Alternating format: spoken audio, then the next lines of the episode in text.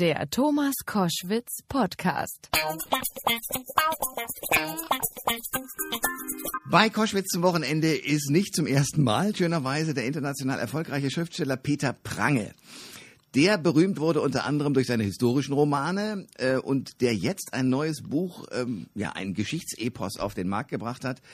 Die Rose der Welt. Erstmal guten Tag. Hallo Thomas Koschwitz. Äh, was, um was geht's in der Rose der Welt?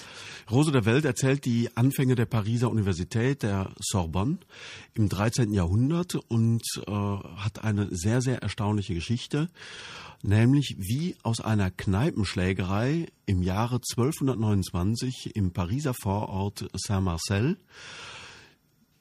das Prinzip von Freiheit in Forschung und Lehre an den Universitäten erwuchs.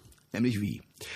Es gab im Karneval 1229 äh, gab es eine große orgiastische Eselsmesse. Eselsmesse, so wurden die Karnevalsfeiern äh, genannt, wo Studenten in Kirchen eingebrochen sind mit Pferden und Scharen und Prostituierten und haben die Kirchen gestürmt und geschleift. Also damals wurde Karneval in einer Weise gefeiert, wie wir uns das heute überhaupt nicht vorstellen können. Hm. Also spiegelbildlich zu der Kasteiung und Selbstbeherrschung, äh, die äh, das ganze restliche Jahr durch den religiösen Kanon vorgegeben war, waren die Menschen unter einem solchen Druck, dass sie wie ein explodierender Weinbottich äh, drei Tage lang über alle Stränge schlugen. Und bei einer solchen Eselsmesse, wo dann der ein, ein, ein, ein Narrenbischof sich mit einer Eselskappe auf den Altar stellte, auf dem Altar äh, wurde äh, kopuliert, wurde getrunken, äh, hat man sich äh, hin und her gewälzt. Äh, Aber also Gotteslästerung. Ja. ja, für drei Tage war das in Ordnung. Okay. okay. und, und wenn der Teufel auf den Altar scheißt, auf, auf, auf Karneval, ging das. Ne? Okay. Und äh, und während einer solchen Eselsmesse ist es dann zu schweren Auseinandersetzungen äh, zwischen Studenten und einem Wirt gekommen. Mhm. Äh, das endete damit, äh, dass der Wirt die ganze Nachbarschaft zusammengetrommelt hat, die Studenten fürchterlich verprügelt hat. Die Studenten sind am nächsten Tag zurückgekommen, haben ihrerseits den Wirt und die Nachbarschaft verprügelt, was wiederum zur Folge hatte, dass am dritten Tag die Polizei die Studenten kurz und klein geknüppelt hat und dabei kamen mehrere Studenten zu Tode. Hm. Daraufhin haben die äh, Magister, die damaligen Professoren, sind zur äh, Obrigkeit, zur äh, Regentin und zum Bischof von Paris gegangen und haben gesagt, ihr müsst die Verantwortlichen äh, dieser Tötung zur Rechenschaft ziehen, sonst, äh, und das war im Karneval, sonst, und wir geben euch eine Frist bis Ostern, sonst legen wir äh, unsere, stellen unsere Tätigkeit ein und der Unterricht liegt lahm. Hm. Die Regentin wollte davon nichts wissen und hat gesagt, so weit kommt das noch, zusammen mit dem Bischof, das uns hier so ein paar hergelaufene Professoren erzählen, wie wir unsere Stadt regieren und für Recht und Ordnung zu sorgen. Daraufhin haben aber die äh, Magister dann gesagt, ja, wenn ihr das bis Ostern nicht macht, dann machen wir das ernst. Und sie haben dann ernst gemacht und haben alles niedergelegt. Die äh, Universität lag da nieder und auf einmal rieb man sich die Augen, weil die Universität war in den 30 Jahren ihres Bestehens. Die Pariser Universität ist im Jahr 1200 gegründet worden aus dem Zusammenschluss verschiedener bereits bestehender Kloster und äh, Laienschulen. Und im Jahre 1229 war die Stadt Paris äh, 50.000 Einwohner stark. Davon waren bereits 5.000 Studenten. Das heißt, ein Zehntel der Bevölkerung äh, war das jetzige äh, Quartier Latin bereits, das sich damals entwickelt hat, wo nur Lateinisch gesprochen wurde, deshalb Quartier Latin. Ja.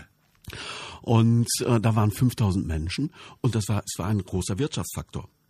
Außerdem hatte Paris eine Alleinstellung.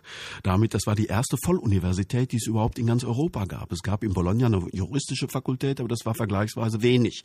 Und hier in Paris gab es die erste Universität, wo man die drei, großen Fakultäten studieren konnte. Äh, äh, Theologie, Medizin und Jurisprudenz, also die drei großen Themen, ein Erkenntnisse über das Wesen des Menschen, über das Wesen Gottes und das Wesen des Rechtes. Und das war ein Magnet, der Menschen aus ganz Europa anzog. Und als jetzt die, äh, die, äh, die äh, Professoren den Unterricht niederlegten und sich sogar abwerben ließen nach Oxford, weil nämlich im Anschluss an Paris auch in England Universitäten entstanden und der englische König die Pariser Universitäten einlud, doch zu ihm zu kommen, na, da wurde der Druck nach zwei Jahren so groß, dass der Papst persönlich in Rom, der selbst ein ehemaliger Schüler der Pariser Universität war, eine Bulle, eine öffentliche Verlautbarung herausgab, Parens Scientiarium die Universität als Eltern der Wissenschaft bezeichnete und äh, den äh, Professoren Freiheitsrechte zusprach, Selbstverwaltungsrechte, dass sie darüber bestimmen konnten, wie sie euren Unterricht gestalten, weitgehend ähm, und, und auch äh, Selbstorganisationsrechte verfügten, bis hin zu dem Recht, dass wenn gegen diese Rechte von der Kirche oder vom Ortsbischof oder von der Königin, der Regentin äh, verstoßen wird, dass sie dann sogar das Recht zum Streik haben. Alles das wurde in dieser Bulle von 1231 verfügt und deshalb gilt diese Bulle, die aus diesem Streik hervorgegangen ist, der seinerseits hervorging aus dieser Kneipenschlägerei, ist sozusagen die Magna Carta der akademischen Freiheitsrechte, von denen wir heute noch zehren und die ein wesentliches Kriterium für jede aufgeklärte Gesellschaft, moderne aufgeklärte Gesellschaft ist, weil die Freiheit von Forschung und Lehre, die, Nicht-Einflussnahme von Kirche und Staat auf das, was Wahrheit ist, nur in aufgeklärten Staaten zu finden ist und in sehr, sehr wenigen dieser Welt. Peter Pranger ist mein Gast, Autor von vielen Büchern, unter anderem Die Rose der Welt, das ist das Neueste. Ich habe dir gerade eben fasziniert zugehört, weil in dir ist ein unfassbares Wissen. Ähm, Du hast ja nun viele Bücher, die immer sozusagen einen Punkt beschreiben. Also in diesem Fall ist es Paris, dann London, dann äh, was weiß ich Rom, keine Ahnung. Also du hast immer, wie, wie kommen diese Geschichten zustande und vor Dingen wie es hin aus dem, sagen wir mal relativ furztrockenen äh, geschichtlichen Stoff dann einen Roman zu machen, äh, bei dem die Leute sagen, oh, das muss ich, das, diese Schicksale muss ich verfolgen. Ja, ich glaube, das äh, einfachste Mittel ist, ich versuche mir die Sachen selbst interessant zu machen. Ich bin auf den Stoff von Die Rose der Welt bin ich durch Zufall gestoßen.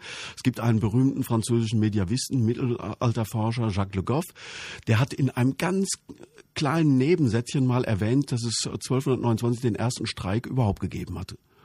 Und dass daraus eben diese akademischen Freiheitsrechte entstanden sind. Das ist ja, das ist ja unglaublich, das weiß ja kein Mensch. Nee. Und dann habe ich mir überlegt, ja, was bedeuten diese Freiheitsrechte für uns heute? Ja, das ist doch wirklich, das, wir haben doch in Deutschland, haben wir das noch erlebt vor 70 Jahren, arische Wissenschaft. Das heißt, die, die Wissenschaft war am Gängelband der Ideologie. Wahrheit durfte nicht um ihrer selbst willen äh, erforscht werden, sondern am Gängelband einer Ideologie. Genauso noch in der DDR, marxistische Wissenschaft. Wieder die Wissenschaft am Gängelband einer Ideologie. Es gibt nur wenige Länder auf der Welt, wo die die, wo die Wissenschaft frei von äh, äußerer Beeinflussung nach der Wahrheit forschen kann. Und das ist etwas so Wichtiges, das wollte ich mir selbst klar machen, wie wichtig das ist. Und das kann man sich einfach am besten dadurch klar machen, indem man sich das Schicksal von Menschen vergegenwärtigt, die dafür buchstäblich ihren Arsch riskiert haben. Ne, die wirklich ihr Leben dafür eingesetzt haben, weil ihnen das so wichtig war, frei denken zu dürfen, frei zu denken, ohne dass mir jemand vorschreibt, wie meine Gedanken zu sein haben. Das scheint uns heute trivial, weil wir darin äh, aufgewachsen aufgewachsen sind. Aber das ist alles andere als trivial. Wir müssen uns nur in der Welt umgucken. Fast kein Land hat eine solche Freiheit, wie wir das haben. Und wie viel das wert ist, das erkennen wir, wenn wir sozusagen unter dem Vergrößerungsglas der historischen Ereignisse uns anschauen, wie Menschen unter Einsatz ihres Leibs und ihrer, ihres Lebens dafür gekämpft haben und das erobert haben. Peter Prange ist mein Gast bei Koschwitz zum Wochenende. Neues Buch, Die Rose der Welt. Das ist ja nicht ein, also das ist zwar jetzt ein einzelner Roman, aber das gehört in eine, eine Reihe. Ja, äh, ich habe, äh, die Themen sind eigentlich immer zu mir gekommen. Ich bin über irgendwelche Dinge gestolpert und die haben mich immer angesprochen, nicht um ihrer geschichtlichen Historizität selber willen, die Ollen Kamellen an sich interessieren mich ehrlich gesagt erstmal nicht, hm. sondern weil es immer um Dinge geht, die äh, für uns bis heute, für unsere Art äh, des Empfindens und Denkens äh, konstitutiv sind. Beispielsweise die Philosophin, da geht es um die Frage, haben wir das Recht, glücklich zu sein?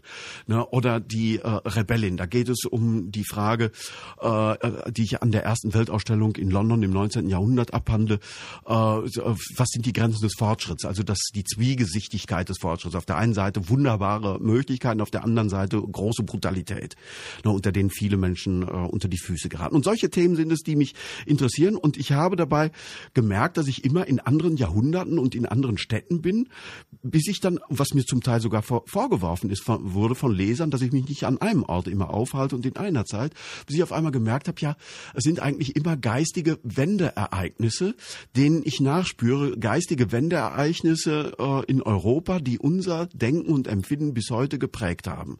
Und so fiel es mir dann auf einmal, als ich den sechsten oder siebten Roman geschrieben habe, wie Schuppen von den Augen, was ich hinter dem Rücken meiner eigenen Vernunft betrieben hatte, einen Plan zu verfolgen, von dem ich gar nicht wusste, dass ich diesen Plan habe, hm. äh, nämlich, äh, dass äh, da äh, so etwas entsteht wie tausend äh, Jahre geistiges Europa in zehn historischen Romanen. Und als ich das, als mir das klar wurde, da wusste ich dann auch von alleine, was die nächsten und künftigen Themen sind, so wie bei Goethe. Im Faust äh, gibt's ja dieses äh, schöne Wort, äh, der Mensch in seinem dunklen Drange ist sich des rechten Weges stets bewusst und das ergänzt sich, das gilt auch für Peter Prange, drum ist ihm Schreiben eine Lust. Peter Prange ist mein Gast bei Koschwitz zum Wochenende, äh, Autor, Schriftsteller. Wie bist du eigentlich zum Schriftsteller geworden? Äh, ich habe mich lange, wirklich lange gewehrt, Schriftsteller zu werden. Ich habe während meiner äh, Studien- und Promotionszeit habe ich viele Bücher übersetzt und dabei merkt man, wie schlecht viele Bücher sind, weil man da ganz nah dran ist als Übersetzer. Und da habe ich immer gesagt, ich übersetze lieber gute Bücher, als dass ich selber schlechte schreibe. Doch dann äh, hat es mich erwischt. Ich bin zum Autor geworden am 19. August des Jahres 1989 um 21.45 Uhr. Warum? 21.45 Uhr, äh, heute Journal. Und am 19. August 1989 sahen wir alle damals, die damals schon äh, erwachsen waren, die Bilder von den DDR-Bürgern, die in Ungarn durch den Zaun drängten. Und in dem Moment äh, stellte ich mir eine Geschichte vor, die ich selber gerne lesen würde, nämlich eine Familie kommt gegen Ende des Zweiten Weltkriegs zu einer Familienfeier, zu einer Hochzeit zusammen. Äh, das, äh, die Faust Gottes schlägt in diese Familie in Gestalt des Kriegsendes hinein und die Mitglieder der Familie werden über ganz Deutschland verteilt und brauchen ein halbes Jahrhundert, um wieder zusammenzufinden. Also die Geschichte des geteilten und wiedervereinten Deutschlands am Beispiel einer Familie. Und das war die Idee zu meinem ersten Roman, das Bernstein-Amulett. Der diese Idee hat zehn Jahre in mir gewühlt oder sieben, acht Jahre in mir gewühlt. Ich habe mich immer dagegen gewehrt, aber diese Idee kam immer wieder hoch, wie so ein Jack in the Box. Und ich habe immer mit meinem geistigen Hammer drauf draufgehauen und habe gesagt, verschwinde, ich bin kein Schriftsteller. Ja. Aber die Idee war so stark, dass sie mich letztlich gezwungen hat, sie irgendwann schreiben zu müssen. Und dann habe ich mich im Jahr 1998 hingesetzt, habe ein Jahr Auszeit genommen und habe diese Geschichte geschrieben und äh, dann äh, ist die dann langsam, aber stetig zu einer sehr erfolgreichen Geschichte geworden verfilmt und wurde worden. verfilmt worden ja. und äh, ja, dann blieb mir nichts anderes mehr übrig, als auf meine Ideen zu hören. Peter Prange ist mein Gast bei Koschwitz zum Wochenende. Neues Buch, Die Rose der Welt. Wie muss ich mir dein Arbeitszimmer vorstellen? Ist es so, dass an den Wänden sozusagen die geschichtlichen Abläufe genau äh, nach Monaten und Jahren aufgelistet sind und du siehst es dann und fügst da deine Figuren ein oder geht das in deinem Kopf? Nein, das ist in meinem Kopf. Ich mache, bevor ich anfange zu schreiben, ich bin mit Zeichen der Jungfrau geboren, also etwas zwangsneurotisch und weil ich nicht unter 500 Seiten kann, möchte ich vorher ungefähr wissen, wo ich ankomme. Deshalb mache ich mir immer so einen Grundriss meiner Geschichte, bevor ich mich ins eigentliche Schreiben hinein äh, begebe. Der Grundriss, äh, der besteht aus 40, 50 Seiten, ist sozusagen der Brühwürfel. Da sind alle Handlungsstränge sind da vorgegeben, die Dramaturgie, die Wendepunkte und auch die Auflösung. Wie lange brauchst du, um das rauszubauen? Das ist eigentlich der anstrengendste Glaub. Teil, ne, weil da muss schon die ganze äh, Kreativität eingeflossen sein. Da muss ich schon meine eine Vorstellung von meinen Protagonisten haben. Da muss ich bereits äh, äh, äh, äh auch schon vieles einiges an Recherche geleistet haben, damit meine äh, Geschichten spielen ja nicht in Disney World, sondern äh, in einer konkreten historischen Situation und das Handeln der Menschen äh, äh, erklärt sich ja immer aus ihrer äh, Reaktion auf die gegebene Umwelt, so wie wir uns erklären auf unsere durch unsere Reaktionen auf unsere Gegebenheiten jetzt im frühen 21. Jahrhundert in Europa, so eben auch Menschen, die im 13. Jahrhundert in der Rose der Welt aktiv sind und das muss alles schon da sein und stimmen. Und wenn ich das habe, das ist dann aber noch sozusagen dramaturgisch geleitet, da sind dann, ist also straff an der, an der Handlung orientiert. Und dann kommt der eigentliche Akt des Schreibens und das ist dann mehr die Psychologie. Dann muss ich mich, wie eben beschrieben, ganz in meine Figuren hineinversetzen, mich ganz hineinsinken lassen und äh, auch in mich hineinlauschen, ob nicht äh, irgendwelche eigenen Seelenanteile korrespondieren mit den Figuren, die ich schreibe, also auch die Schurken, auch die äh, Anti-Helden. Ich glaube, ich muss von allen ein wenig haben, sonst kann ich sie nicht wirklich lebendig schreiben. Und das ist natürlich das Schöne. Andere gehen in die Klapsmühle, ich gehe an den Schreibtisch, um meine Schizophrenie zu therapieren, ja. weil ein äh, gerüttelt Maß an Schizophrenie ist natürlich Voraussetzung für jeden Schriftsteller, weil wie soll, wie soll man sonst Dialoge schreiben? Da braucht man immer zwei Sichten für. Mindestens. Peter Pranger ist mein Gast bei Koschwitz zum Wochenende. Viele berühmte Romane, verfilmt zum Teil, äh, sind aus deiner Feder. Äh, wollen wir schon erzählen über dein neuestes Arbeitswerk, an dem du gerade im Moment dran steckst? Ja, das wird ein äh, Roman, der in meiner Heimatstadt spielt, Altenheim Sauerland. Das ist ein kleines, dreckiges Industrienet, äh, Städtchen von äh, 20.000 Einwohnern.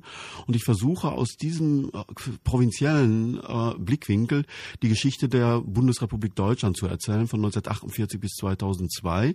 Und äh, das geht äh, ganz gut, weil dieses kleine provinzielle Städtchen den, auf der einen Seite den Vorteil hat, dass man eine sehr überschaubare Welt hat, aber diese kleine Welt ist verbunden mit der ganzen Welt, weil dort eine sehr äh, große, starke Industrie äh, gewesen ist und von daher sozusagen durch den Handel äh, automatisch eine Verknüpfung mit den ganzen äh, Zeitläufen der damaligen äh, Bundesrepublik äh, gegeben ist. Und das macht mir großen Spaß, weil ich dabei auch all die Sachen wieder hochspülen fühle, die meine eigene Lebensgeschichte ausmachen. Und ich selbst komme in einer kleinen Nebenrolle selber vor. Wie ist denn das, wenn man über sich schreibt? Das ist wunderbar. Ich schreibe in der dritten Person über mich, aber das hilft mir, mich auch in meinen Peinlichkeiten von damals äh, ganz bloßzustellen. Okay. Ich war beispielsweise, ich sah immer, weil ich klein war und äh, ein sehr zartes Gesicht hatte, sah immer aus wie ein Mädchen. Und wenn ich meinem Vater, der ein Bettengeschäft hatte, bei der Auslieferung äh, half, dann hieß es sehr oft, äh, wenn es dann äh, ums Restgeld gibt, ach, das können Sie da dem Mädchen geben. Das hat ja so fleißig geholfen. Ja. Und ich äh, sah auch deshalb wie ein Mädchen aus, weil damals äh, in den 70er Jahren trug man die Haare natürlich lang. Ja. Und obwohl ich dann für Mädchen gehalten wurde, habe ich dann die Haare natürlich nicht abgeschnitten, weil gerade weil ich klein war, musste ich doch bei meinen großen Kumpels bestehen und wie hätte ich das mit kurzen Haaren gekonnt? Ja. Und solche Dilemmata, ne, die kommen dann auf einmal wieder hoch und ich leide heute noch beim Schreiben, wie fürchterlich das diese Pubertät war. Wie ist das? Also man, man, das heißt mit anderen Worten, so ein Tag in deinem, an deinem Schreibtisch, äh, du lebst, durchlebst andere Welten. Ja. Das ist auch so wahnsinnig anstrengend, hat aber einen Vorteil, man verbraucht wahnsinnig viele Kalorien dabei und da ich mich sehr ungesund ernähre, da werde ich mal dem Klischee des Autors von historischen Romanen gerecht. Ich esse eigentlich alles nur, was bis spätestens im 19. Jahrhundert modern war. Viel Fleisch, viel Soße, viel Kartoffeln, viel Spätzle, Gulasch, das ist so meine Welt. Fleisch ist mein Gemüse. Okay. und äh, und äh, ich müsste eigentlich, ich müsste eigentlich drei Zentner wiegen bei dem, was ich da in mich reinschiebe. Aber diese Überaktivität ja. am, am, am Schreibtisch, Kerlchen ist dabei, ne, ja. äh, das äh, baut so viele Kalorien ab, ne, dass ich äh, deshalb also fast hemmungslos essen kann. Koschwitz zum Wochenende mit Peter Prange. Der ist mein Gast, der das Buch geschrieben hat, Die Rose der Welt. Es gibt ähm, nachdem du dich jetzt sozusagen zum Schriftstellertum bekannt hast, diese Messen, äh, immer in Leipzig und in Frankfurt, eine im Frühjahr, die andere im Herbst, und da beginnt dann etwas, was wahrscheinlich vorher dem Schriftsteller an sich erstmal nicht so wichtig ist, nämlich die Vergleichbarkeit. Also du bist Bestsellerautor, aber es gibt Damen und Herren, die teilweise mit relativ schlichten Werken auf Platz eins sind. Du hast dir aber 600 Seiten abgerungen, hart arbeitend, bist dort nicht. Entsteht dann so das Gefühl, mein Gott, warum mache ich das eigentlich? Oder ist das bei dir gar kein Thema? Naja, äh, der Besuch der Messe ist äh, mein jährliches Demutsritual. Aha. Äh, solange ich am Schreibtisch sitze, gibt es ein einziges wichtiges Buch auf Gottes weiter Welt. Und das ist das Buch, das ich gerade schreibe. Denn wenn ich davon nicht überzeugt wäre, würde ich das Buch nicht schreiben. Dafür ist meine Lebenszeit zu kostbar. Hm. Sobald ich dann aber auf die Messe komme, stelle ich fest, aha, ich bin ja nicht allein.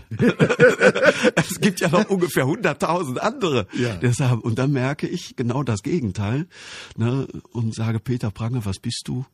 Ein Sandkorn in der Wüste, eine Träne im Ozean. Und das zieht einen ganz schön wieder auf den Teppich zurück. Und äh, ich fürchte, es kann einen sehr destabilisieren, wenn man allein um des Erfolges willen schreibt dann muss das wirklich deprimierend sein. Dann stellen sich solche Überlegungen ein, wie du sie gerade gesagt hast. Warum er, was hat der, was ich nicht habe? Ja, genau. So wie ein, wie ein enttäuschter äh, Liebhaber, mhm. ne, der um die Gunst des Publikums buhlt. Äh, nein, äh, ich sag mir dann, äh, das ist eigentlich, es ist schön, wenn ich Erfolg habe. Ich freue mich natürlich darüber. Meine Frau freut sich noch mehr, weil dann kann sie mehr Klamotten kaufen. ne, meine Tochter ebenfalls. Ja. Äh, und äh, und äh, aber äh, für mich äh, besteht ja ein sehr, sehr großer Teil der Befriedigung auch darin, dass ich in der privilegierten Lage bin, äh, meine Geschichten schreiben zu dürfen. Und äh, ich, äh, ich, ich sitze am Schreibtisch, was äußerlich betrachtet ja das langweiligste ist, was man sich auf der und, Welt und vorstellen doch auch kann. sehr einsam, oder? Ganz einsam und ich bin ja ein sozialer Mensch, ich bin ja gern unter Menschen ne? und diese Einsamkeit ist manchmal schwer, aber auf der anderen Seite, wie spannend. Ich morde, hm. ne? ich hure, hm. ich saure saufe, mhm. na, ich äh, stehle. Und was passiert? Kommt die Polizei? Nein, im Gegenteil, ich kriege noch Geld dafür. na, und das ist doch wunderbar. Ich ja. meine, wer, wer, wer kann so etwas äh, von sich behaupten? Ne? Wer hat so einen Beruf? Kommen wir zum Wochenende mit Peter Prange. Der ist mein Gast, der das Buch geschrieben hat, Die Rose der Welt. Liest du deine ersten Bücher eigentlich irgendwann mal nochmal oder sind die sozusagen abgearbeitet und kommen nicht mehr vor? Äh, die äh, sind jetzt abgearbeitet und jetzt lese ich die nicht, weil vielleicht würde ich äh, sonst, äh, weil die so überragend waren, ich am, beim Schreiben des Neuen verzweifeln und sage, das wirst du nie wieder schaffen. Entweder so könnte rum, sein. Okay. Oder umgekehrt ja. sagen natürlich auch, oh, was habe ich mich toll entwickelt. Nee, das mache ich nicht, aber ich freue mich wahnsinnig darauf, wenn ich mal so ein schöner Tatterkreis bin na, und, äh, und, und nichts mehr zu, zustande bringe. Und dann setze ich mich in den Ohrensessel und dann lese ich mir also mit 80, 90 Jahren, lese ich mir all das mal schön durch, was ich gemacht habe und freue mich darüber. Ja. Wenn dann auch schon so ein bisschen vertrottelt bin, ja. na, dann ist man ja sanft mit sich ne, und, und sagt, ach, was hast du das wieder schön erzählt und was hast du das gut gemacht. Nee, hast auch ein schönes Leben gehabt. Ja, cool. Es gab einen äh, Schriftsteller, der große Erfolge eingeheimst hat, Johannes Mario Simmel. Der hat mal gesagt, äh, seine ganzen Beziehungen seien im Grunde genommen eigentlich schiefgegangen, weil die Frauen, die ihn äh, umgeben hätten, wären eigentlich nur dazu da gewesen, ihm sozusagen während seiner Schreiberei die manisch gewesen sein muss. Der mhm. hat also auch gesagt, wenn ich am Wochenende aufhöre, kann ich das Buch vergessen. Ich muss sozusagen, wenn ich mich einmal dran gesetzt habe, durchschreiben, sonst kriege ich das Buch nicht fertig. Der hat seine Beziehungen sozusagen ähm, eigentlich nur genutzt, um sozusagen versorgt zu sein. Ich weiß, bei euch ist es ein bisschen anders, das ist ein richtiges Familienleben. Also das geht offenbar ja. auch so. Ja, absolut geht das so. Also da, da gibt es die unterschiedlichsten Schriftstellertypen. Also ich habe ja erzählt, dass ich sehr diszipliniert arbeite. Das heißt dann auch, dann ist es auch am Abend irgendwann mal, komme ich dann langsam runter. Und wenn die Familie alleine nicht hilft, dann vielleicht auch das eine oder andere Glas Wein oder Bier. Das soll helfen, ja. Das soll helfen. Ja. Und äh, Kinder, die ihr zuhört, nicht zur Nachahmung empfohlen. Ja, genau. Sehr ah. schön. Ja. Aber äh, ja, es gibt es gibt manche Autoren, die schreiben in in drei Monaten hauen die da ein 300 400 Seiten Buch aus. Das kann ich auch gar nicht.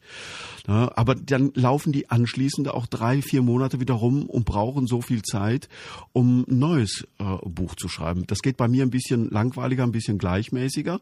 Und da muss glaube ich jeder seine eigene Verfahrensweise herausfinden. Ne? Jonathan Franzen, der hat mal äh, äh, äh, gesagt, ja, Sie haben neun Jahre für ein neues Buch gebraucht. Und er hat gesagt, nee, eins, aber ich brauchte acht Jahre, um mit dem neuen wieder anzufangen. Ah. Ja, und, und, und, und, und da ich relativ gleichmäßig schreibe und auch schon weiß, was ich weiterhin schreiben werde, äh, kommen auch schon die Ideen so ein bisschen und das puzzelt sich dann so von alleine zusammen und das ist schön. Das sind ja Geschenke, die ich bekomme.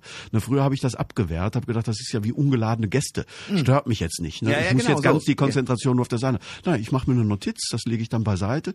Und wenn ich dann mit dem nächsten Buch anfange, freue ich mich darüber, ne, dass ich schon so viele kleine, kleine Perlen in meinem Schatzkästlein äh, liegen habe, ne, so dass das Anfangen viel leichter fällt. Das Anfangen ist ja immer das Schwierigste. Ne? Von Hermann Hesse gibt es ja ein immer falsch zitiertes äh, äh, Gedicht, äh, der Stufen. Ne? Jedem Anfang wohnt ein Zauber inne, so wird es immer falsch zitiert. Ne? In Wahrheit heißt es natürlich, jedem Anfang wohnt ein Zaudern inne. also die berühmte ja. Angst des Autors äh, vor der leeren äh, Seite beziehungsweise vor dem leeren Bildschirm. Mhm. Du schreibst tatsächlich nicht mit der Hand, sondern bist immer am Rechner. Immer am Rechner. Ich habe, äh, das hat allerdings äh, einen leicht pathologischen äh, Grund. Ich habe äh, eine äh, Klausur äh, noch als Student wurde als äh, durchgefallen bewertet, weil nicht leserlich war derartig äh, unleserlich, dass da haben sich also fünf, sechs Professoren abgemüht, haben versucht, das zu entziffern. Okay. Und äh, es ging nicht. Und dann war ich auf einmal, sehe ich zu meinem Entsetzen, ich war galt als durchgefallen. Hinterher hat sich dann mein späterer Doktorvater erbarmt und hat sozusagen ich glaube, es ist verjährt, hat dann gesagt, naja, für eine zwei wird er immer noch gut sein. Ah. Und hat dann sozusagen entlang der paar Sätze, die er entziffern konnte, dann diese Note konstruiert. Aber das hat äh, mir so einen Schock versetzt, dass ich damals dann in den 80er Jahren schon, als das also furchtbar teuer war, habe ich mir von den 20.000 Mark, die mir mein Vater schenkte, dass ich damit meine ganze Doktorarbeit bestreite. Ne? Das, er hat mir 20.000 Mark gegeben und gesagt, also das sollst du haben, aber mehr kriegst du auch nicht, mhm. habe ich 15.000 davon in den Kauf eines IBM-Computers investiert. So teuer waren die Dinger damals. Ja. Ne, und habe das dann benutzt und habe dann mit dem Computer dann Übersetzungen gemacht und konnte mich so dann selber finanzieren. Und das war dann natürlich auch eine gute Berufsvorbereitung, weil ich da das Schreiben gelernt habe. Aber seitdem schreibe ich alles, was ich schreibe, äh, am Computer und mit meiner Handschrift hat sich leider auch nichts verbessert. Ich habe äh, meiner Frau viele, viele Liebesbriefe geschrieben und sehr häufig war die Reaktion, ich sehe, du hast vier Seiten an mich gedacht.